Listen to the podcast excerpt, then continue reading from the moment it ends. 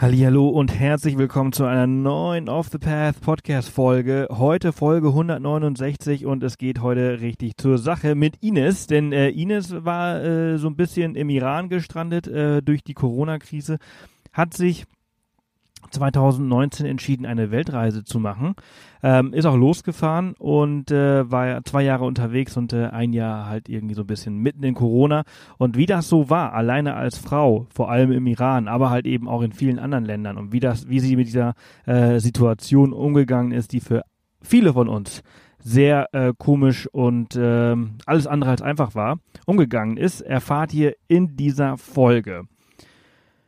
Wir sind jetzt gerade in Norwegen unterwegs, ähm, weshalb ich ähm, im Hintergrund hört ihr vielleicht einen Ventilator. Es ist ein bisschen laut. Es ist wahnsinnig heiß. Es ist wahnsinnig. Also wir sind nach Skandinavien gefahren, weil wir äh, ein bisschen das kühlere Wetter gesucht haben, vor allem für Finlay. Und äh, wir haben sehr warmes Wetter bekommen. Es ist unglaublich heiß. Vorgestern in Oslo 30 Grad. Da macht so eine Stadt äh, nicht ganz so viel Spaß. Aber ist egal, wir sind unterwegs und äh, man kann nach Norwegen einreisen für, für alle die, die ähm, äh, aktuell überlegen, wo sie hinreisen sollen. Äh, mit dem Corona-Pass ist das überhaupt gar kein Problem. Und äh, apropos Reisen, hier dreht sich ja sowieso alles rund ums Reisen. Ähm, letzte Woche hat Kanada entschieden, dass äh, wir Europäer, die, die geimpft sind, äh, wieder einreisen dürfen. Ab dem äh, 9. September ist das äh, soweit äh, oder wieder möglich. Und äh, wir haben lange gepokert und unsere Leserreise nicht abgesagt nach Kanada. Und äh, wir haben jetzt richtig Glück, denn am 12. September findet unsere Leserreise statt. Und äh, wir haben noch Plätze frei. Leider sind ein paar Teilnehmer nicht vollständig geimpft bis dahin weshalb ein paar, äh, ein paar Plätze frei geworden sind.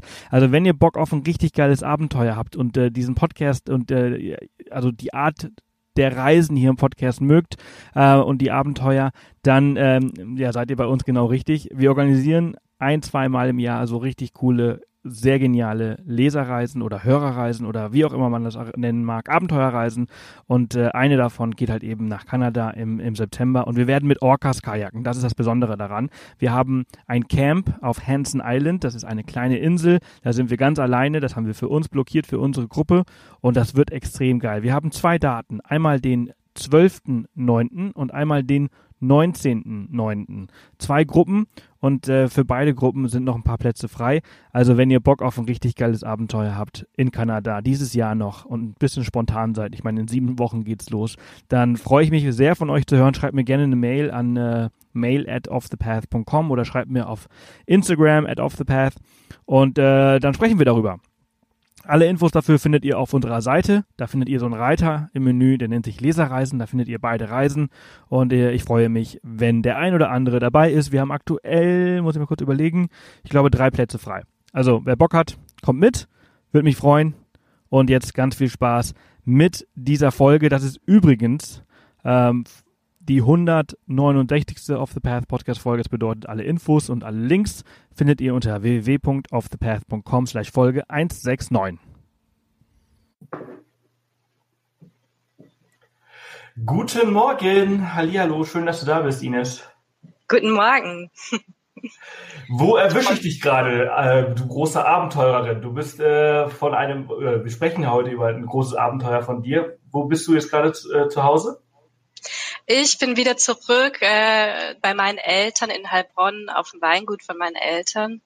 Ähm, habe meine Homebase, also ich habe vorher in Aschaffenburg gewohnt, jetzt bin ich in Heilbronn. Ich habe meine Homebase vor meiner Reise aufgegeben. Ja, und daher bin ich jetzt wieder zurück bei meinen Eltern erstmal und schaue weiter. Ja. Auch nicht schlecht. Ich finde das in dem Alter, finde ich das immer ziemlich geil, bei den Eltern einzuziehen. ja, mal genießt also, wieder äh, Essen zu bekommen, nicht kochen zu müssen und die Wäsche einfach abgeben zu können. Äh, super cool.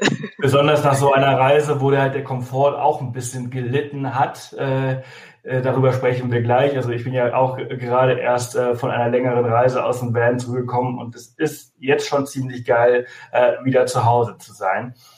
Ähm, wir sprechen über deine ja, Weltreise, kann man das schon nennen, oder? Ja, ja, doch, ja, ja. Also du bist mit dem Auto äh, um die Welt gefahren, du hast viele Länder, viele Kilometer gemacht. Du bist ähm, im März 2019 losgefahren. Ähm, da hättest du dir wahrscheinlich nicht vorstellen können, dass äh, die Freude über die Reise eigentlich nur wirklich zwölf Monate anhält, bevor die Welt so ja erstmal untergeht, ne? Ja, auf jeden Fall. Ja, hätte ich gar nicht erwartet. Also das ist schon ziemlich krass, darüber sprechen wir auch. Ähm, wie bist du auf die Idee gekommen, mit äh, dem Auto ähm, um die Welt zu fahren? Hm, ich bin nach dem Abi, habe ich schon mal Backpacking in Australien gemacht und da hast du ja auch die ganzen Van-Leute. Da fand ich das ziemlich geil und war da auch fast ein Jahr unterwegs. Und dann war für mich eigentlich klar, ich möchte wieder raus, so irgendwann mal. Dann habe ich studiert ähm, und nach dem Studium erstmal den Job angefangen. Ne? Und äh, da war immer noch klar, ich, ich will einfach wieder raus. Und dann habe ich angefangen, Geld zu sparen. Also jeden Monat tatsächlich Geld zurückzulegen. Das ging einfach auf ein Extrakonto. Ähm, und habe dann auch, ich hatte einen Freund, der hat einen großen Feuerwehr-LKW gehabt. Ne? Dann, mit dem konnte man super gut reisen. Ähm, und so ist es einfach entstanden. Dann war es okay, ich habe das Geld gespart. ähm, Ein Auto bietet relativ, also ich bin mit dem VW-Bus unterwegs, ähm, bietet relativ guten Komfort. So und ja, so war die Idee dann da. Und dann hat sich das nach zehn Jahren Geld ansparen und dann eine Beziehung, die auseinanderging, dann war es okay und jetzt, jetzt geht's los. Jetzt, jetzt, jetzt hält dich quasi mehr zu Hause und äh, das Konto ist auch gut gefüllt und jetzt kann es einfach losgehen. Genau, genau. So war das. Thema Geld sparen ist immer ein heißes Thema. Ähm, mhm. Weil so eine Reise kostet, und das möchte ich dann zum Schluss auch nochmal wissen, ähm, wie viel du äh, tatsächlich äh, ja, mehr oder weniger ausgegeben hast, beziehungsweise wie du das budgetiert hast. Aber wie bist du das Thema Geld sparen angegangen? Hast du gesagt, hey, einfach jeden Monat ähm, kaufe ich mir zwei Kaffee weniger äh, to go und leg die sechs Euro zur Seite oder zehn Prozent meines Gehalts geht zur Seite und dafür darf ich nicht essen gehen oder wie bist du an diese Sache rangegangen? Hast du das mit System gemacht oder nach Gefühl? Nee, ich habe tatsächlich, also es ging jeden Monat 100 Euro vom Konto auf das extra Reisekonto ab. Ähm, und das habe ich dann versucht zu kompensieren. Also gut, dann habe ich halt gemerkt, ich habe 100 weniger auf dem Konto. Dann habe ich vielleicht noch neben, also ich habe Nebenjobs dann auch gehabt, ähm, vor allem am Anfang vom Job. Und ähm, das war immer für mich klar, dass das Konto, das rühre ich auch nicht an. Und da ging das permanent drauf. Ja. Okay, nach Adam Riese zehn Jahre Sparen hast du gerade gesagt, das sind äh, 12.000 Euro ungefähr, ne? Ja. Das ist ein gutes Budget, äh, um, ähm, aber das reicht natürlich nicht, äh, um, um Van zu kaufen, um die Welt zu reisen, oder? Ähm, die Reise schon, da Van nicht. Ja. Tatsächlich, da hat es einfach gebracht, dass ich ähm, ja gut gespart habe beim Arbeiten, dass ich den Plan schon hatte, beziehungsweise zwei Jobs dann hatte also einmal fest angestellt als Eventmanagerin und dann als Erlebnispädagogin noch freiberuflich gearbeitet habe mm, und da einfach gut gut gespart habe und einfach einen äh, einfachen Lebensstil hatte. Also ich habe ganz lange noch in WGs gewohnt, eigentlich bis zum Ende. Ähm, ja. Und ja, ich hatte einfach das große Traum Ziel. Hat, genau, genau, ganz genau. Das ist halt eben genau das. Es geht halt eben nicht ohne Einschnitte. Man kann nicht das Leben so leben, wie, wie man es wie man's gewöhnt ist und dann halt sich wundern, dass am Ende des Tages oder am Ende des Monats kein Geld auf dem Konto ist. Wenn man halt so ein Ziel hat, dann muss man halt eben äh, ja, sich zurücknehmen und entsprechend ähm, äh, ja sein Lifestyle vielleicht ein bisschen äh, kleiner machen. Genau, genau so ist es. Minimalismus ist da vielleicht so, so, so, so ein Thema. Was war das Ziel deiner Reise? Also war das Ziel, ähm, ein bestimmtes Land, ein bestimmter Ort oder war das Ziel, dich selber ein bisschen kennenzulernen? War das Ziel, Freiheit zu genießen? Gab es mehrere Ziele, die du dir erhofft hast? äh, ja, es ist ein spannendes Thema. Damit habe ich mich während der Reise auch beschäftigt, weil ich einfach gemerkt habe, dass meine Ziele sich auf der Reise verändert haben. Ähm, ich bin losgestartet mit dem großen Ziel, klar, ähm, andere Länder kennenlernen, andere Kulturen ähm, und vor allem Sport zu machen, also Outdoor-Aktivitäten. Ich habe meine zwei Boote dabei. Ich habe ein Wildwasser Open Canadier, also Open Canoe und Kajak, meine komplette Kletterausrüstung und auch eine komplette Wanderausrüstung und ich wollte einfach viel Outdoor machen, so Outdoor-Sport. Ähm, so das war das erste Ziel. Und dann war auch Georgien, war ein großes Ziel. Ich wusste, ich möchte nach Georgien. Was dann weiter passierte, wusste ich noch nicht. Und ich wusste, ich möchte nicht über die übliche Route Balkan, ich möchte über Russland gehen. Ähm, da einfach eine andere Route wählen. Damit bin ich so gestartet. Ähm, das waren so die ersten Ziele. Und unterwegs habe ich dann einfach gemerkt ähm, oder mich auch nochmal selber gefragt, warum mache ich das Ganze denn eigentlich? Also warum bin ich denn jetzt so unterwegs? Und habe für mich gemerkt, ich, ich möchte einfach auch mich selber ähm, besser kennenlernen, mir selber Raum geben, da tiefer reinhören, weil wenn man alleine unterwegs ist, da kommen auch ganz andere Themen auf, die man vorher nicht so bearbeitet oder gar nicht so präsent sind irgendwie. Ähm, und ich habe auch dann während der Reise gemerkt, eigentlich tue ich mir sehr schwer, auf andere Menschen zuzugehen oder in andere Kulturen einzutauchen. Oder auch zu vertrauen, dass alles so klappt, wie man das denkt und dass das alles schon läuft. So. Und das waren so Themen, die ich dann während der Reise bearbeitet habe. Also einfach mit Vertrauen auf Situationen zu gehen, zuzugehen, auf die Menschen offen zuzugehen, ähm, auch an die Grenzwerte offen zu gehen bei jeder Grenze und zu denken, die machen halt auch nur ihren Job, die wollen mir ja nichts Böses. So und da auch das Mindset zu ändern. Ne? Äh, ich habe jetzt Angst, über die Grenze zu gehen, sondern die machen ihren Job und wenn ich freundlich bin und äh, mit denen auch einem guten Mut ankommen, dann, dann klappt das schon, dann, dann finden wir einen Weg gemeinsam. Und ähm, daran habe ich dann gearbeitet. Es war ein Ziel dann einfach und dann auch andere Menschen zu motivieren, auch die ich unterwegs treffe, auch rauszugehen. Also ich habe mit ganz vielen Frauen gesprochen, die gemeint haben, oh, voll krass, dass du es machst. Und dann war es okay, mach das halt auch, vielleicht im Kleinen oder so. Und dann kam so der Impuls, ich möchte andere Menschen motivieren, auch ihre Komfortzone zu verlassen oder kleine Sachen schon zu machen und rauszugehen. Die kleine Wanderung war für die schon was Großes. So.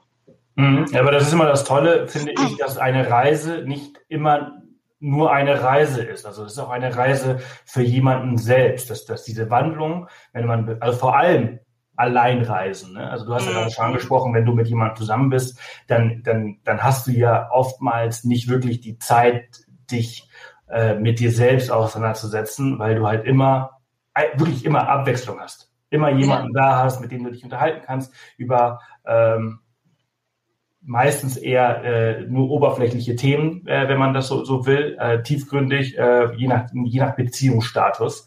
Ähm, aber ähm, so richtig, richtig tiefgründig ist es meistens nur alleine. Ja, auf jeden Fall. Und, Hat auch äh, seine Schwierigkeiten, aber ja, ja genau. Die wollte ich auch gerade sagen. Man muss sich halt auch wirklich mit sich selbst verstehen und sich selbst auch wirklich mögen und seine Ecken und Kanten. Ähm, wenn man das nicht tut, kann es halt eben auch äh, relativ äh, unangenehm äh, mit sich selbst sein. Ja, auf jeden Fall. Und das du kannst ja auch keinem anderen einen Vorwurf machen. So, die Sache hat nicht geklappt. So, okay, war halt echt mein Fehler. So, ich kann es gar nicht dem anderen irgendwie zuschreiben. Richtig. Und das ist, das ist eine Erfahrung, die, äh, um, de, um der du halt auch reicher bist, äh, die viele Leute äh, noch nie gemacht haben und viele vermutlich auch nie machen werden, weil ähm, es einfach schwer ist. Und äh, ja. ich, ich, ich, also ich, ich hoffe, also das ist halt eben das, was ich halt immer versuche, äh, den Leuten hier im Podcast halt mitzugeben, ist, dass sie es halt machen sollen. Also ja. ähm, hattest du äh, hattest du das im, im Hinterkopf, als du losgefahren bist, als du die Reise geplant hast, oder ist das etwas, in das du irgendwie so reingerutscht bist, unbewusst? Ähm, weil wir hatten ja vorhin darüber gesprochen, die verschiedenen Ziele. Du hast gesagt, Georgien und Russland, das war so dein Ziel, aber äh, du dann die, dieses dich mit dir selbst auseinandersetzen das war jetzt nicht wirklich ein primäres Ziel von dir, oder? Nein, gar nicht. Das kam tatsächlich auf der Reise. Ja. Das kam auf der Reise und auch durch die Fragen, die mir die Menschen dann auch gestellt haben. Also ich habe die Frage dann auch bekommen, warum machst du das überhaupt? Oder klar, du kriegst halt auch bei jeder Aktion, die du machst, kriegst du unmittelbares Feedback von dir selbst oder von einer anderen Person. Um, ähm, und da fängt es einfach an. Also für mich war das so. Ich meine, ich glaube, man kann das auch leicht ähm, überspielen oder übertönen, weil ist da schon auch immer beschäftigt, wenn man im Bus so unterwegs ist mit Plan, Kochen, Wasser holen, was weiß ich was. Ähm, ja, aber je nachdem, wie lange du diese Reisen machst, äh, kommst du um dieses Thema nicht herum, glaube ich. Das stimmt. Ja. Also, also du kannst dich halt schon äh, irgendwie ein paar Wochen busy halten und dich ablenken, aber ja. irgendwann kommt unverweigerlich dieser, dieser Moment. Es ist auch egal, ob du das im Van machst, also Autoreise, ja. ähm, oder ob du äh, wanderst, also pilgerst oder, oder segelst oder, oder was auch immer du machst. Aber es ist, Voraussetzung ist, du bist lange mit dir selbst alleine. Erst dann kannst du dich mit dir selbst beschäftigen. Auf jeden Fall, ja, das stimmt. Und das, das ist äh, spannend. Ähm, du hast gesagt, äh, Georgien und Russland, das war dir wichtig. Wie, viel, mhm. wie verlief deine Route? Und ähm, war das alles, was du geplant hast? Also am Anfang war es alles, was ich tatsächlich geplant hatte. Also ich bin erstmal in Frankreich gestartet, weil ich mit Freunden klettern war und nochmal ähm, ähm, Freunde von mir haben einen Kanukurs gegeben, die habe ich besucht. Dann musste ich nochmal zurück nach Deutschland zum Arbeiten, Erlebnispädagogen ausbilden. Und dann bin ich ähm, über äh, Tschechien, dann war ich Tschechien und dann bin ich in die Slowakei und dann nach Slowenien, ne, Ungarn halt noch kurz und dann Slowenien. Ähm, da war ich dann zwei Monate an der Socha. Ähm, wunderschön, kleines Paradies für mich. also genau, für dich mit deinem, mit deinem äh, Kanu äh, oder Kanadier und dein Klettern und Wandern, ja. das ist halt wirklich alles in einem. So, ja, so sehr. Ich habe auch gute Freunde da jetzt und äh, ich habe fast geheult, als ich wieder losgefahren bin. Aber es waren ja auch andere Abenteuer, die gewartet haben. Ja. Genau, und dann bin ich nochmal zurück nach Deutschland zum Arbeiten, kurz nochmal einen Ausbildungsblock machen, dann ging's los über ähm, Polen, ähm, Ukraine, und dann Russland und Georgien. Also das war so der erste Part so. Und dann wusste ich erstmal nicht, wie es weitergehen soll, sollte und musste mich in Georgien erstmal wieder sortieren und dann planen, mir Gedanken machen und wie viel Zeit habe ich noch und wie soll es weitergehen. Von welchem Zeitraum sprechen wir jetzt gerade? Also wann warst du in Georgien? Du bist im März äh, 2019 losgefahren in, in genau. Frankreich, Deutschland und dann wann warst du in Georgien? Ich war äh, im September, Oktober war ich dann in Georgien. Also ein halbes Jahr für, für, das sind schon relativ viele Kilometer, ne? Ja, da war ich schnell unterwegs, vor allem durch Russland, ähm, weil das Visum da ja auch begrenzt ist. Du kannst es ja, also ich musste im Vorfeld des Vorfeldes schon ähm, praktisch organisieren und dann muss man ja auch angeben, von wann bis wann man da ist. Dann muss man auch dort einreisen, wann man angegeben hat. Wenn du später einreist, läuft das Visum halt schon, dann hat man auch weniger Zeit. Und ich habe in Polen, weil ich Freunde besucht habe, äh, einfach länger gebraucht als gedacht. Ähm, und Ukraine halt, oh, unfassbar, die Straßen. da habe ich auch viel länger gebraucht. Ich habe noch nie solche schlechte Straßen gehabt wie in der Ukraine. Wieso? Wie, äh, erklär mal, wie oder beschreib mal. ähm, ja, super. Also es ist halt aus Autobahn ausgeschrieben zum Teil, also große Bundesstraße. Und dann kommst du halt nur mit 50 km/h zu klar äh, zu voran, weil einfach so große Schlaglöcher drin sind. Ähm, und die Straßenverhältnisse super schlecht sind. Also es sind echt Schlaglöcher ohne Ende. Mhm. Und da muss man einfach aufpassen. Nur kann halt, ich habe mit Maps.me gearbeitet und Google Maps, also beides. Ähm, aber da kann man auch nicht so richtig sehen oder die Angaben stimmen da zum Teil auch nicht. Äh, wie schnell kommt man da vorwärts und gut sind die Straßenverhältnisse. Das ist ja ein großer Vorteil, wenn man dann keinen wirklichen Terminplan oder keinen Zeitdruck hat. Dann kann man nämlich ein bisschen langsamer fahren. Aber das erinnert mich so ein bisschen an, an manche Teile von, von äh, des südlichen Afrikas, also besonders auch so, so der, der nördliche Südafrika. Oh, schreckliche Straßen voller Schlaglöcher. Und ähm, das war echt anstrengend. Besonders wenn man halt irgendwie Zeitdruck hat, äh, ja. ist, ist das halt echt ein bisschen bisschen anstrengend. Ich kann es mir vorstellen, von dem, was du so erzählt hast. ja, nachts fahren ging gar nicht. Ja, ähm, wie, wie, viel, ähm, also du, du warst in, in Georgien im, im September, Oktober, hast du gerade gesagt? Mhm, genau. Und ähm, wie ging es dann für dich weiter? Ähm, ja, also zu einen Georgien war super nett, weil ich eine Kajak, eine deutsche Kajakgruppe rein, reingebammt bin so ein bisschen, die da schon unterwegs waren. Dann konnte ich mit den äh, Wildwasserflüssen, die haben mich adoptiert praktisch. Und dann konnte ich mit denen ein paar Wildwasserflüsse erkunden. Und dann war ich da erstmal unterwegs in Georgien mit Wandern und alles drum und dran. Ähm, und dann bin ich weiter nach Aserbaidschan ähm, da war dann schon Oktober, November und da habe ich einfach gemerkt, es wird mega kalt im Bus, so nachts dann mit Eis an der Scheibe und Minusgraden. Das war einfach nicht mehr so angenehm. Hast du eine Standheizung? Ja, habe ich. Okay. Ja. ähm, aber ja, ja, die, die helfen dann auch irgendwann nicht mehr. Ne? Die schaffen ja auch nur so, so, wirklich schaffen die ja nur so 10 Grad äh, zu überbrücken. Ja, ja. und halt, also ich habe Gas, ne? Ähm, und dann halt die ganze Zeit die Standheizung laufen, ist nämlich einfach auch keine, also es war kein Komfort mehr so richtig da und es hat draußen geschneit und alles. Ähm, da war für mich so, ich, ich möchte was ändern. Ähm, es ist gerade nicht mehr ganz so cool. Und ich hatte bei mir auf der Liste, was ich machen wollte, so, ich wollte was Gutes tun. Und dann war es okay, jetzt ist der Zeitpunkt. Ähm, habe mich äh, mal so umgeschaut, was was kann ich denn machen und habe eine Volunteering ähm, Agentur gefunden in Armenien dann. Ähm, ich hatte in Aserbaidschan auch welche angeschrieben, aber die Armenien waren, waren super gut und die meinten, ja komm rüber, wir haben auf jeden Fall was für dich. Ähm, und genau, war ich noch ein bisschen Aserbaidschan und dann bin ich rüber nach Armenien, nach Jerewan gefahren zu der Agentur. Und ähm, die haben mir äh, einen tollen Job vermittelt. Was hast du da gemacht? Ich habe in einem Extrempark gearbeitet, die auch ein Ressort angeschlossen haben, in so einem kleinen Dorf in den Bergen. Äh, der Extrempark hat super schöne Ziplines über Canyons drüber, auch sehr professionell. Ist ich ja super erstaunt, als ich die gesehen habe.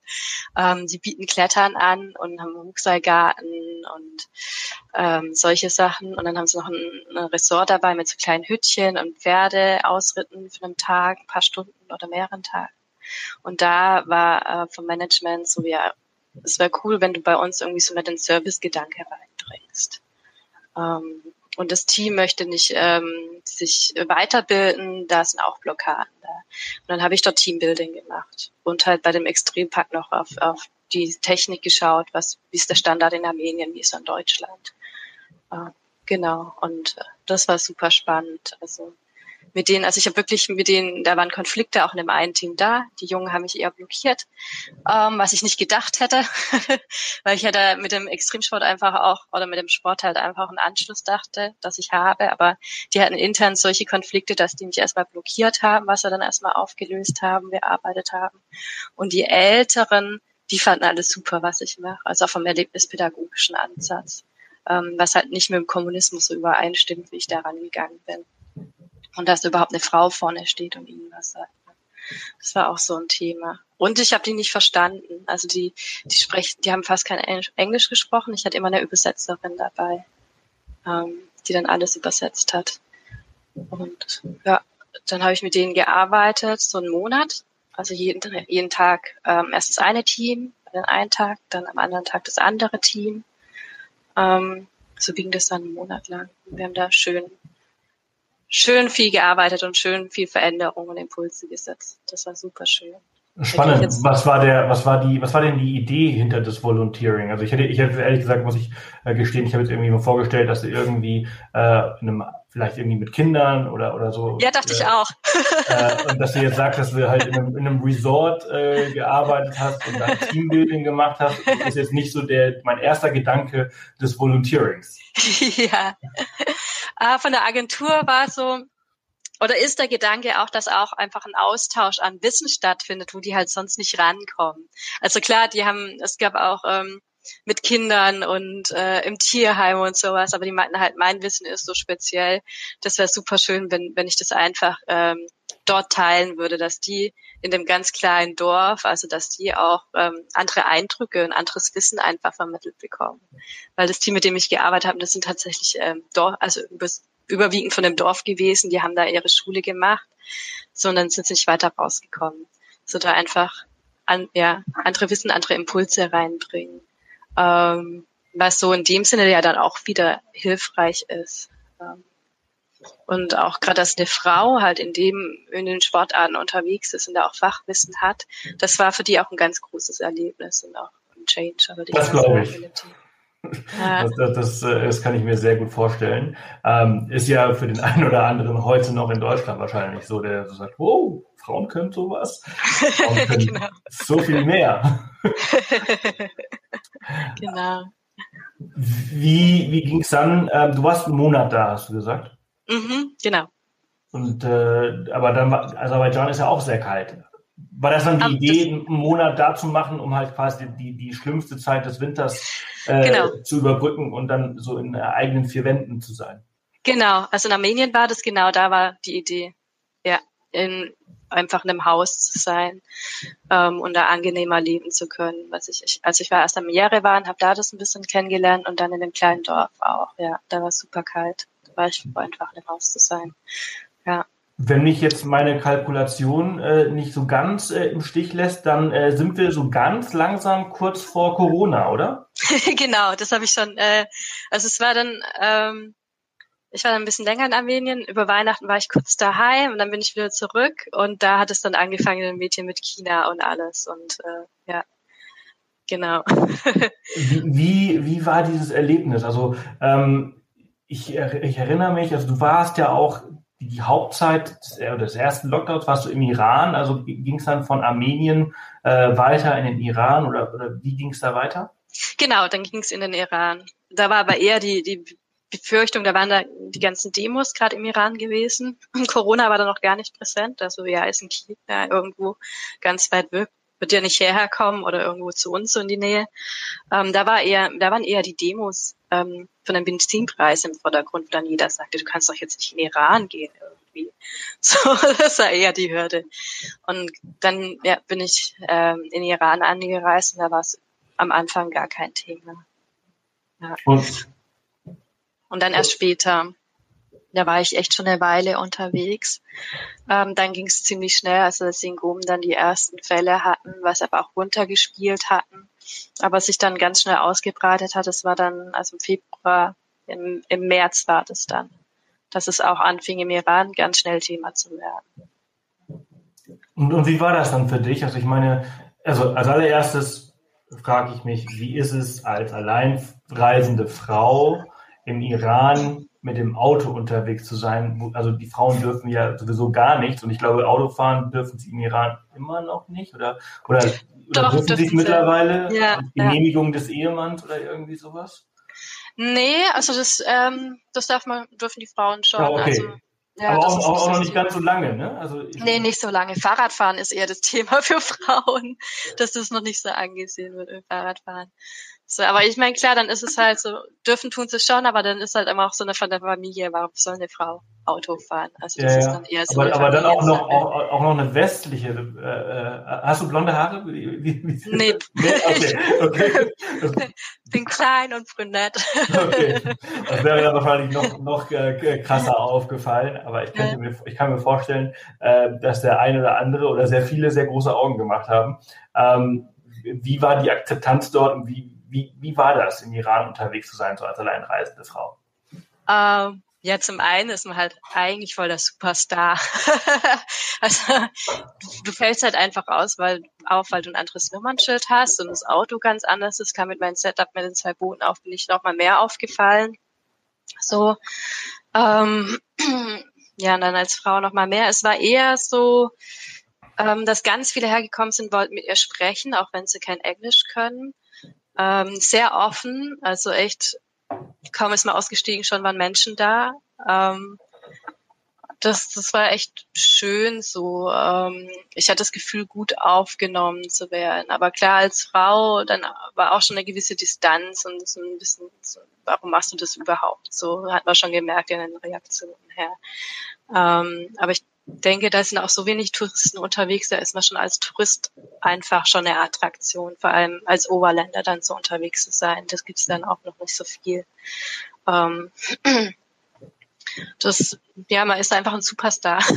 Ja, aber das, das, das ja. äh, spiegelt auch die Meinung, beziehungsweise wir haben ja hier im Podcast auch schon den Stefan Ort mehrmals als Gast gehabt und der hat ja Couchsurfing im Iran äh, geschrieben und auch hier im Podcast äh, sein, seine, seine Erlebnisse geteilt. Und das ist halt eben ähm, genauso. Die Leute sind wahnsinnig interessiert und wahnsinnig offen. Ja, ähm, total. Wenn sie halt hinter verschlossener Tür halt sind, äh, nach, nach außen hin ist es halt eben immer noch ein, ein relativ ähm, ja, altes Land. Das ja, aber auch außen habe ich es erlebt. So ähm, kaum war ich irgendwo ausgestiegen, wurde ich schon zum Picknick eingeladen oder zum Tee eingeladen. So. Ähm, aber von den Männern. Von beiden. Also ich okay. finde, also von Männern und Frauen. Ähm, klar, erstmal von den Männern. Ähm, aber wenn man mit den Frauen ins Gespräch ist, da kriegt man also als Frau einen ganz anderen Zugang zu einer ganz anderen Welt. Bestimmt, ich, äh. bestimmt. Das ist natürlich das, was, was äh, dem Stefan halt auch so fehlt, die weibliche Seite. Ja, genau. Und kommt auch in die ganz anderen Gesprächen rein. Also bist tatsächlich da als Frau unterwegs ist, mit was kämpfen die. Also ich war auch mit einer Bergführerin dann unterwegs, die sich da ihren Platz ähm, erkämpft hat, auch als Bergführerin anerkannt zu sein, also als Hochgebirgsführerin ähm, und ihr eigenes Unternehmen zu haben. Und da geht es schon in ganz andere Themen rein, wo, wo die im Moment noch damit zu kämpfen haben. Ähm, oder im Dorf mit Nomaden, wo ich dann ins Gespräch über eine Freundin kam, die Iranerin ist. Ähm, ja, wie es da einfach den Kindern geht, dass sie zum Teil sagen, ja, warum soll ich mich in der Schule anstrengen? Ich bin doch eh verheiratet. ja. das ist halt das ist super interessant, sowas zu, zu hören, weil ich meine, wir kämpfen hier mit, mit äh, äh Gendern in der Sprache. Ähm, ja. Und äh, die haben halt einfach wirklich äh, ganz andere Probleme. Ne? Total. Also auch, gerade, also wenn ich an die Minna denke, die Bergführerin, die dann halt meinte, ist ja, es ist halt noch ganz normal, dass wenn du Bergführer bist, dass die Frauen ähm, das zum Teil vergewaltigt werden ähm, und sich anfassen lassen und darüber nicht gesprochen wird. So. Und ähm, dass, dass ich aber schon ganz viele Gespräche hatte, wo das einfach noch so ist. Äh, und das in einer, in einer Sparte, wo du denkst, mit Outdoor-Sport, die sind eigentlich schon sehr westlich eingestellt oder ein westliches Denken, ne? die sind schon recht vorwärts. So. Ja. Also a long way to go. Ja, auf jeden Fall. Ja. Mhm. Ja, das, das, ist, das ist auch ein super schwieriges Thema, wo ich halt auch einfach noch nicht so, so ganz äh, gebildet bin. Da, äh, also eine Meinung habe ich dazu 100 Prozent, dass es halt einfach gar nicht geht, aber es ist einfach, es ist einfach so, so krass weit entfernt, diese Länder von, von unserem, wo wir sind, ne? Mhm. Dass, dass, dass die einfach so ganz, ähm, ja, als Frau ist das natürlich da äh, nicht, nicht, nicht äh, sehr leicht. Ähm, aber du hast dich gut aufgehoben gefühlt, du hast dich da immer sicher gefühlt. Ja, überwiegend schon. Okay. ich meine, wir haben da schon, also als Frau, als ausländische Frau hat man schon immer noch einen Bonus, ne? Also dann, du wirst da ganz anders angesehen. So, das, das, das fand ich einfach gut. Das, davon habe ich profitiert. Ich hatte einmal eine Erfahrung gemacht, da war ich morgens in einem Canyon unterwegs, alleine war auch jetzt nicht ganz konform angezogen. Also es, von der Kleiderordnung ist es ja tatsächlich lange Hose über die Knöchel und dann ein Oberteil, das bis über den Po reicht, lange Ärmel und Kopftuch so, was du tragen solltest. Und weil das halt früh morgens war, hatte ich halt eine Wanderhose an, ich hatte eine Fließjacke an und ein Kopftuch hatte ich auf so. Und da ist mir auf dem Weg ein, ein junger Mann begegnet, auf dem Rückweg. Ähm, ja, der der an mir erstmal vorbeigegangen ist, äh, viel geredet hat, dann wieder zu mir zurückkam und äh, mich am Arm festgehalten hatte und mich wieder irgendwo hinziehen wollte, so, wo ich dann tatsächlich so in Kampfhaltung gegangen bin und angeschrien habe und er dann einfach mir wieder abgelassen hat. Und danach war schon mal so kurz ein Dämpfer da. so, oh krass, also äh, ja, ich war in einem Canyon alleine unterwegs, also da, das hat auch niemand mitgekriegt, wer da irgendwas passiert. Aber das kann auch überall anders auf der Welt passieren, glaube ich. Ja, aber krass ist es dennoch. Ja, das auf jeden Fall. Also daher war dann erstmal so, okay, jetzt, da war es so mal gedämpft bei mir und ich war einfach, bin einfach vorsichtiger gewesen mit Zeit. Ja. ja, das kann ich mir vorstellen. Ich meine, man möchte sich nicht vorstellen, was er, was er vorhatte, aber ähm, das ist natürlich äh, scheiße. Ja, das auf jeden Fall. Aber das ist halt auch das Thema, ne? wenn man als Frau da unterwegs ist, ähm, muss man halt damit rechnen und das ist auch irgendwie so ein bisschen schade. Warum? Also ja, ja eben. Also eigentlich sollte sowas halt einfach, äh, man, man sollte einfach nicht damit rechnen müssen. Es sollte mhm. einfach gar nicht passieren. Und wie, wie, okay, du bist in Kampfhaltung gegangen. Was genau muss man sich das da darunter vorstellen? Und wie hast du dich auf solche Sachen überhaupt vorbereitet? Ist das das einzige Mal, dass sowas passiert ist oder äh, hast du öfters solche Probleme gehabt? Mm, fast das einzige Mal. Also in Russland ähm, war noch mal ein Schäfer. Also ich hatte einen, einen einsamen Platz gefunden, da bin ich ganz lang gefahren. Und da kam einfach ein Schäfer viermal vorbei abends. Und ich habe den, ich habe schon ein ungutes Gefühl gehabt. So, und wenn ich ein ungutes Gefühl bei Menschen hatte, dann ist es einfach Bauchgefühl, dann habe ich ihm erzählt, dass mein Freund mit dem Hund gerade unterwegs ist und der kommt gleich wieder so. Ähm, und nachdem das vierte Mal aufgetaucht ist, dachte ich so, Gott, jetzt sollte ich eigentlich losfahren, das ist jetzt nicht mehr cool so. Aber ich war so fertig, dass ich es nicht gemacht habe und dass es wird schon nichts passieren, komm, vertraue einfach mal und ähm, vielleicht möchte er einfach nur ein Wodka mit, mit deinem Freund da trinken so. Der ist ja auch einsam und ähm, sobald es dunkel war, ich hatte den Bus auch zugemacht, hat er versucht, den Bus reinzukommen. Ähm, dann bin ich einfach mit der Taschenlampe und habe gehupt und geschrien und bin dann auch weggefahren. So, das war die andere Situation. Ähm, aber wie ich mich sonst vorbereitet habe, ich habe ein Pfefferspray dabei, ein kleines. Das habe ich dann viel mit mir rumgetragen, nach der Aktion auch, also auch bei den Wanderungen, wenn ich allein unterwegs war, dass ich das einfach bei mir habe. Ähm, das war an sich die einzige Vorbereitung. Ich habe mal Winzung gemacht, so ein bisschen weiß ich noch, ich hatte mal so ein Training von der Polizei, äh, wie man sich verhält. Ähm, ja, das waren die einzigen Vorbereitungen, die ich hatte. Mhm. Und dann halt ähm, Menschenverstand und Bauchgefühl, würde ich mal sagen. Also ähm, so, ja.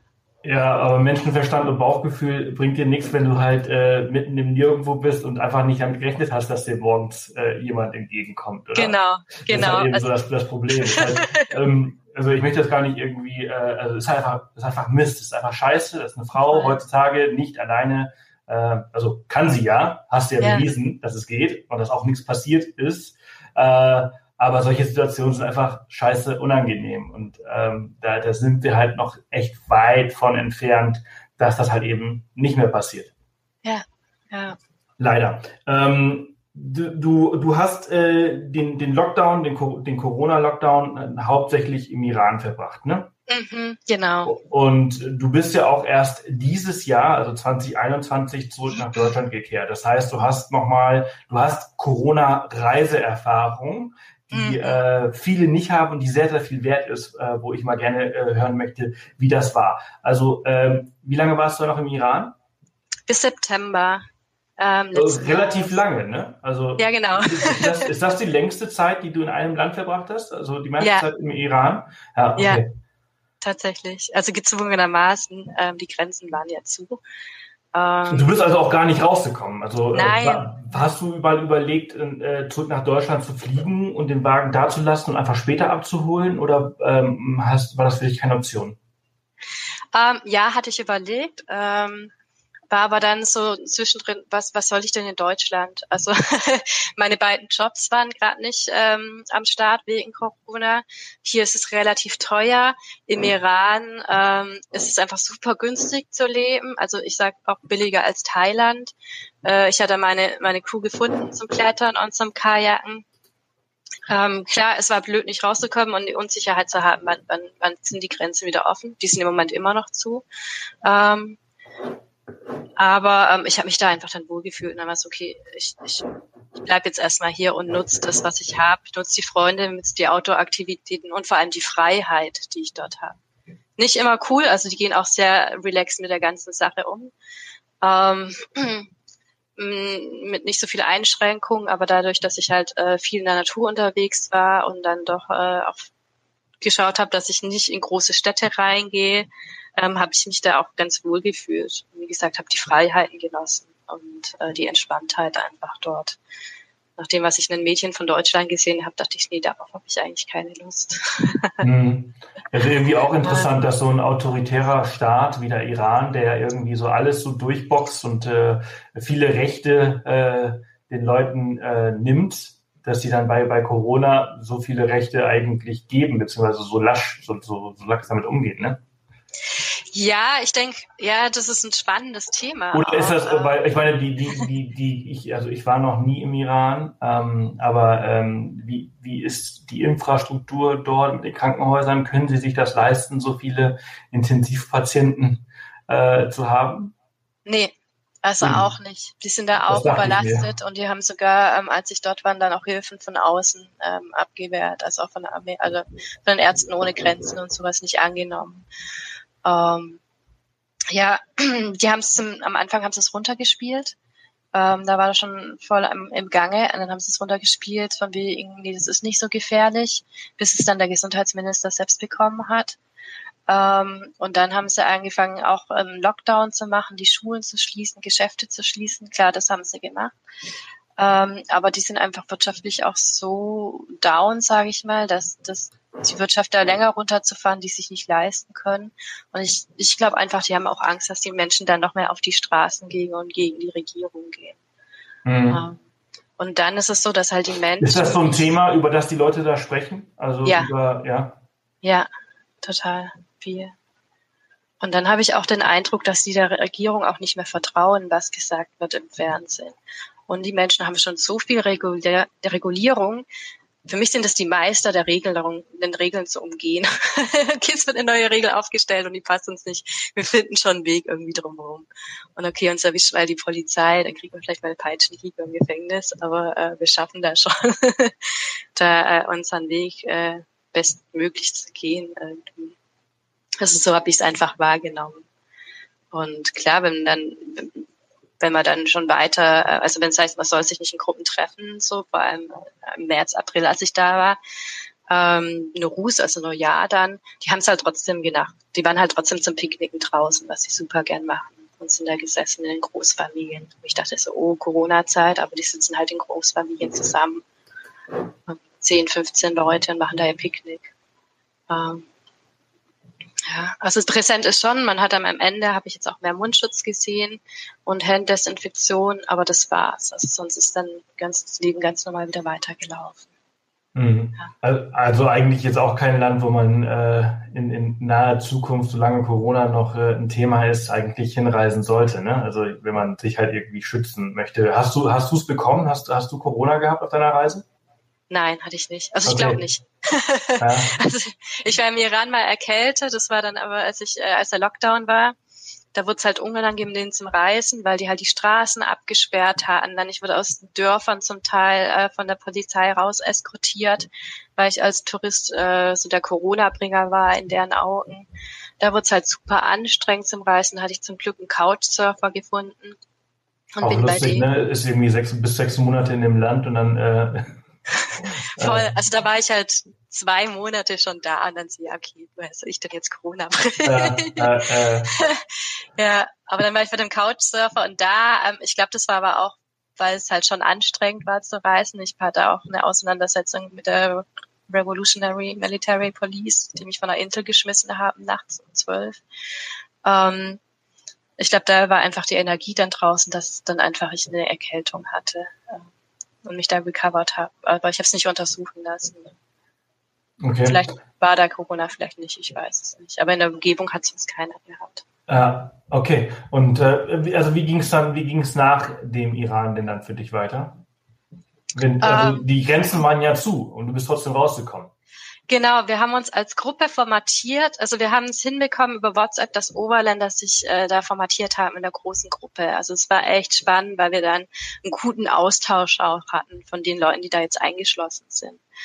Ähm, was waren das für Leute? Also auch an, andere Ausländer, die im Van unterwegs waren? Oder, genau, oder? Ja, LKW, okay. Van, Motorrad, Fahrrad, zu Fuß, mit Hund. Also alles Mögliche, was da unterwegs war. Ähm, und da haben wir uns im April schon zusammengetan und haben angefangen, ähm, unsere Botschaft, also es waren vor allem von europäischen Ländern, und wir haben halt angefangen, unsere Botschaften zu schreiben ähm, in der Türkei und im Iran, um Sondergenehmigung zu bekommen, rauszukommen. Und da hat sich ganz lange nichts getan. Also wir haben immer wieder geschrieben, halt auch mit vereinter Macht so.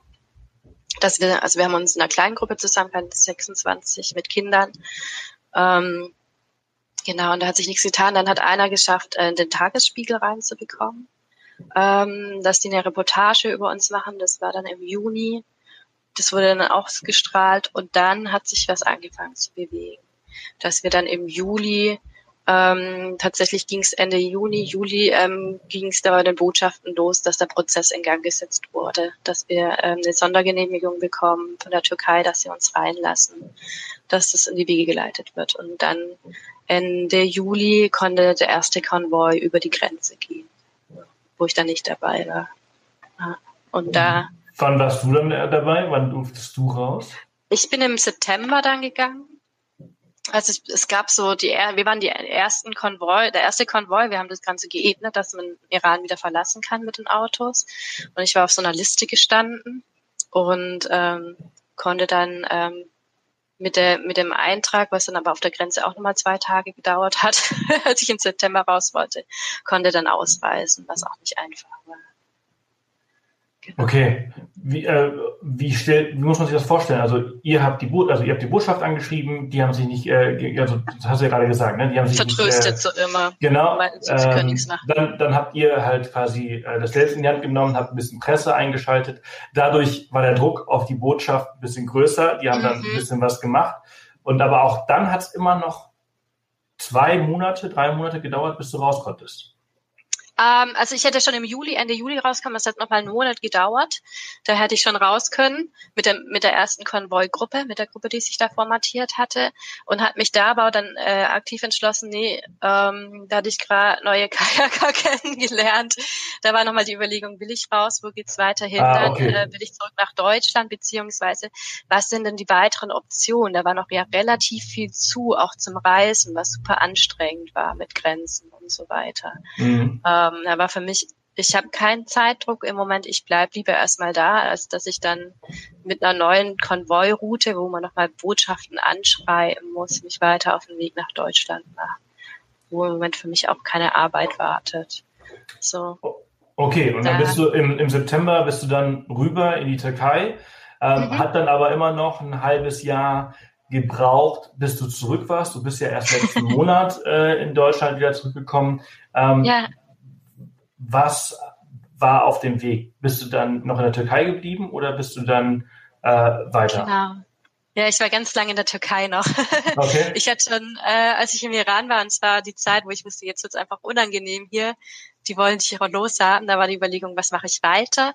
Und ähm, ich mache super gerne Yoga und möchte das auch für meinen weitere, meine eigenen Projekte auch nutzen. Da war es okay, eigentlich wäre es cool, Yoga zu vertiefen und da vielleicht auch eine Yoga-Lehrerausbildung zu machen.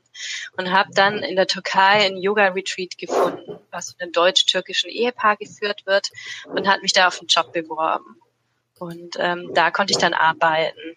Ähm, und erstmal eine Base auch haben, was ich super angenehm fand, nach der Zeit auch mal wieder einen festen Platz einfach zu haben, mich zu sortieren und dann zu schauen, wie geht's denn überhaupt weiter nach der Reise. Mhm. Und daher bin ich ziemlich schnell dann von dort, also vom Iran zu denen gefahren, weil dann auch die ersten Gäste kamen im September für die auch. Und ähm, war dann ähm, ja an der lykischen Küste am Meer in einem kleinen Paradies und habe da gearbeitet und äh, von dort aus die Türkei erkundet. Ja gibt äh, wahrscheinlich schlechtere Orte. Um, Total. Äh, Super schön. Also dieses, ich habe dieses verrückte Corona-Jahr zu verbringen. Voll. Vor allem, ich war in so einem kleinen Dorf, Adrasan heißt es, am lykischen Wanderweg. Da war es total entspannt, die Zahlen waren weit unten. Ähm, klar, die haben auch Mundschutz und alles und Desinfektion und Abstandsregeln. Da sind die echt gut auch am Einhalten, aber die, ich habe das Gefühl gehabt, also es war auch so, die sind damit entspannter umgegangen. Es war kein Stress, es war keine Aggression da. Es war so das typische türkische, ah ja, es passiert halt gerade, wir müssen jetzt halt damit leben, so. Ähm, und ja, Berge und Meer um einen zu haben und Sonnenschein überwiegend macht halt schon auch viel aus. Mhm. Ja. Das heißt also, äh, wie war das eigentlich im Iran? Also du hast ja eigentlich in, dein, in deinem, in deinem äh, Van äh, warst du unterwegs, aber diese, diese lange Zeit, diese sechs Monate im Iran, Hast du die dann immer die ganze Zeit im Auto verbracht oder hast du auch mal gewechselt zwischen Auto und, und irgendwie äh, festen Unterkünften? In Tür Türkei warst du ja dann hauptsächlich in einer festen Unterkunft. Genau, da war ich hauptsächlich fest. Ähm, Im Iran, also während im Lockdown, im richtigen Lockdown im Iran, wo es auch Reisen nicht mehr möglich war, da war ich bei dem Couchsurfer in dem Haus. Ähm, das war echt super cool.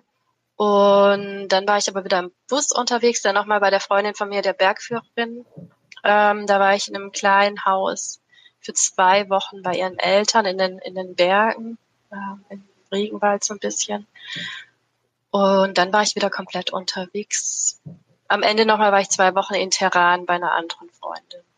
Aber sonst immer im Bus. Okay. Okay. Genau. Und, und dann ähm, hast du ja, Türkei, hast du ja gerade angesprochen, und dann warst du noch, ähm, ich würde jetzt mal schätzen, äh, Türkei geht's nach Bulgarien rüber.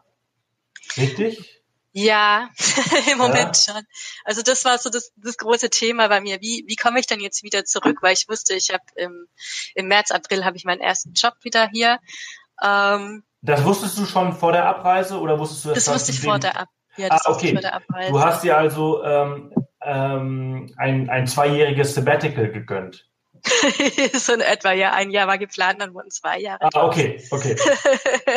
also ein Jahr war tatsächlich geplant, dann wegen Corona wurden es einfach zwei Jahre. Ähm, Hat die Corona quasi in die Karten gespielt oder war das eher doof? Also ich meine, ähm, nee. hast du ja nicht einbudgetiert. Nee, hatte ich nicht, aber dadurch, dass der Iran so super günstig war, ähm, war das äh, sehr praktisch für mich und dass ich dann in der Türkei nochmal arbeiten konnte auch. Ähm, für mich war es sehr positiv. Also normalerweise hast du im Iran Visum von einem Monat, dann wird es schwer. Und dann einfach die Möglichkeit zu haben, da echt sieben Monate zu bleiben und die Leute kennenzulernen, Freundschaften zu knüpfen und das Land so intensiv kennenzulernen, war für mich eine mega Chance. Und jetzt auch nicht mehr den Druck zu haben, ich muss irgendwie heim, weil ich sonst irgendwas verpasse, arbeitstechnisch, weil es im Moment geht hier immer noch nicht so viel. Das war eine super Erleichterung für mich selbst zu argumentieren, okay, dann, dann wären es halt zwei Jahre so und auch entspannte zwei Jahre. Mhm. Ja, ja. aber dann, ja, Türkei hatte ich mir halt überlegt, wie, wie komme ich denn, also ich möchte hier so lange wie möglich noch bleiben, uns zu erkundigen, weil ähm, zum Zurückkommen jetzt einfach, ähm, es ist schwer. Also zum Teil, wenn du Transit machst, hast du bei dem einen Land zwölf Stunden Transitzeit, bei dem nächsten dann sechs Stunden Transitzeit und dann, ähm, bin ja alleine unterwegs, ist es dann einfach anstrengend. Dann, wo brauche ich welche Tests und wo kann ich mich überhaupt testen lassen? So, jedes Land hat eine andere Bestimmung. Da habe ich mich einfach dafür entschieden, ich bleib länger in der Türkei und gehe dann über Bulgarien, Griechenland und von Griechenland die Fähre nach Italien. Ähm, ja, leider. Aber diese Länder, ähm, du hast es ja gerade schon angesprochen, äh, mit, mit Transit, die bist du dann im Schnelldurchlauf äh, durchreist oder, oder bist du dann doch länger geblieben? Ähm, nee, also Bulgarien, also ich wusste, ich, ich habe in Griechenland einen Test gebraucht, da bin ich durch Bulgarien ziemlich schnell, weil ich dann einen Test von der Türkei hatte, der dann auch zwölf Stunden gegolten hat. Da bin ich echt durchgedüst, so damit ich den gleichen Test verwenden kann. Und Griechenland war ich dann auch da, da war ich auch ziemlich schnell durch, ähm, weil ich da also, einfach von Türkei, Türkei war dann eigentlich so das Ende deiner Reise? Genau. Ja, okay. Genau. Also ich hätte super gerne den Balkan, Balkan noch gemacht. Ich hätte mich auf Albanien, Montenegro, ähm, da habe ich noch Reiseführer super gefreut. Aber die ganzen Bestimmungen war so, nee, dann, dann wird's ein anderes Mal. Wobei ja. Albanien gerade super gut zum Reisen auch ist. Also alle, ja. die da sind, die die sind da auch ähm, entspannt und äh ja, seitdem hat sich auch wieder ein bisschen was getan. Also ich meine, wir sind ja heute Morgen aus Mallorca äh, angekommen und das Reisen heu heute ist dann doch ein bisschen leichter, glaube ich, als es ähm, noch vor ein paar Monaten war. Äh, ja. Es gibt immer mehr Testzentren, Zentren und ähm, das funktioniert alles schon schon recht gut. Es ist mhm. natürlich viel, sehr, sehr viel Recherche verbunden. Ne? Genau, also, ja. Man kann auch irgendwie so niemanden so richtig glauben. Erst wenn man das, das den Stempel von der Polizei wirklich hat, dann weiß man, dass man safe ist. Äh, auch so die Durchreise durch Frankreich, Italien gestern Nacht war so, oh, dürfen wir das wirklich? Ich hatte mhm. ein Formular gefunden. Äh, dann haben wir einen PCR-Test auf Mallorca gemacht, dann wurden wir an der Grenze wieder rausgefischt, dann mussten wir mhm. nochmal einen Schnelltest machen. Ähm, nervig, irgendwie, weil niemand so wirklich weiß, mit der Situation umzugehen. Nach einem Jahr Corona immer noch oder mhm. anderthalb Jahren. Aber es ist machbar. Das ist das es. Ist machbar. Es ist ja. halt so, dass es alle Menschen sind und die damit äh, rechnen, dass äh, die Leute äh, Fehler machen und auch nicht so ganz 100% informiert sind, weil so viele Informationen äh, umherschwirren. Ja. Ähm, aber man kann heute, Stand heute, Mitte Mai ähm, wieder einigermaßen ähm, okay durch Europa. Nicht alle Länder, aber die meisten Länder reisen. Genau. Und wie du sagst, das Recherche, also ja. Also ich habe dann auch in Facebook-Gruppen geschau Gruppen geschaut oder bei der Sicher Reisen-App von Auswärtigen Amt, die ich super hilfreich finde auch. Ja. Ach, das kann, die kann ich gar nicht. Die, die, das Auswärtige Amt hat eine eigene App. Genau, Sicher Reisen heißt die. Ähm, die ist super toll. Ähm, da werden, wird immer alles abgedatet, also du kannst Länder aussuchen ähm, und dann siehst du ja immer, was, was alles passiert, was da gerade auch Stand ist bei Corona. Und wenn es Änderungen gibt, schicken die dir dann auch eine Push-Nachricht, also kannst du einstellen. Ah, das ist ja super. Cool. Ja. Muss ich mir gleich mal runterladen. Das, das wusste ich auch nicht. Ähm, ja. Würde das eine oder andere wahrscheinlich leichter äh, machen. Sehr, sehr cool. Wie, wie war es denn jetzt so nach zwei Jahren? Und ich meine, ähm, die Gesellschaft, in der du zurückgekommen bist oder in die du zurückgekommen bist, ist ja eine ganz andere als die, die du verlassen hast. In der Zwischenzeit haben, hat sich ja durch Corona extrem viel verändert. Die Leute stehen, gehen auf Distanz. Ähm, wenn du in der Öffentlichkeit niest, dann wirst du komisch angeschaut. Also es hat sich ja doch ein bisschen was verändert, als wenn man halt vor ein paar Jahren eine Weltreise gemacht hätte. Ähm, hast du das so wahrgenommen? Hast du es anders wahrgenommen? Wie war es für dich zurückzukommen? Drei Fragen in einer. ja. äh, ja, ich habe die Veränderung wahrgenommen, klar. Also ähm, merkst du, also hier, ich, ich baue immer noch an meinem Bus weiter so, ähm, so allein in den Baumarkt zu gehen, so wo du jetzt echt einen Test brauchst oder nur mit Click and Buy oder so irgendwas. Äh, klar, das ist anders und wie du auch schon sagst, man merkt einfach, dass die Leute es auch vermissen, sich mit anderen zu treffen. Also dass man dann, wo man jetzt schon so ein bisschen Angst hat, oh, jetzt stehen fünf Menschen zusammen, das dürfen wir eigentlich gar nicht so. Ähm, das finde ich schon, schon, schon krass. Also auch, auch wenn ich mit Kindern oder mit Jugendlichen so spreche, was die einfach vermissen. Ähm, das ist einfach anders. Oder ich habe jetzt vor drei Wochen, ich bilde gerade im Moment Erlebnispädagogen auch wieder aus und wir sind auf einer Burg auf dem Turm und haben da Abseilen gemacht. Wir durften das auch vom Inzidenzwert her erstmal. Ähm, aber dann auch, haben auch besorgte Bürger angerufen bei der Polizei und ähm, haben die Polizei zu uns geschickt, äh, weil dann Event stattfindet. Äh, um das zu unterbinden. und ja. wir haben halt ausgebildet, also wir sind in der Erwachsenenbildung so unterwegs. Also da das Gefühl zu haben, man wird halt echt angeschwärzt auch. Ähm, das, das fand ich auch krass. Also so jetzt auch das Gefühl zu haben, oh, ich muss echt aufpassen, was ich mache, weil dann, weil sonst schicken Leute die Polizei auch. Ja. Ja, ist schwer. Ne? Also ich hab, ich hab, früher habe ich immer gesagt, ey, mach eine Weltreise, weil du wirst zu Hause nichts verpassen. Ähm, und, ähm, und es wird sich auch nichts verändern. Also mhm. vielleicht wird eine Glühbirne äh, irgendwo ausgewechselt oder ein Bordstein erneuert oder sonst was.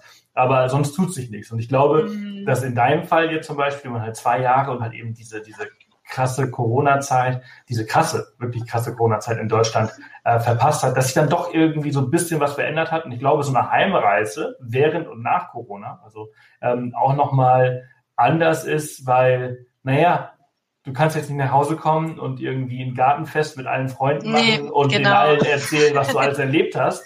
Äh, nee. die, die meisten hast du wahrscheinlich noch gar nicht gesehen.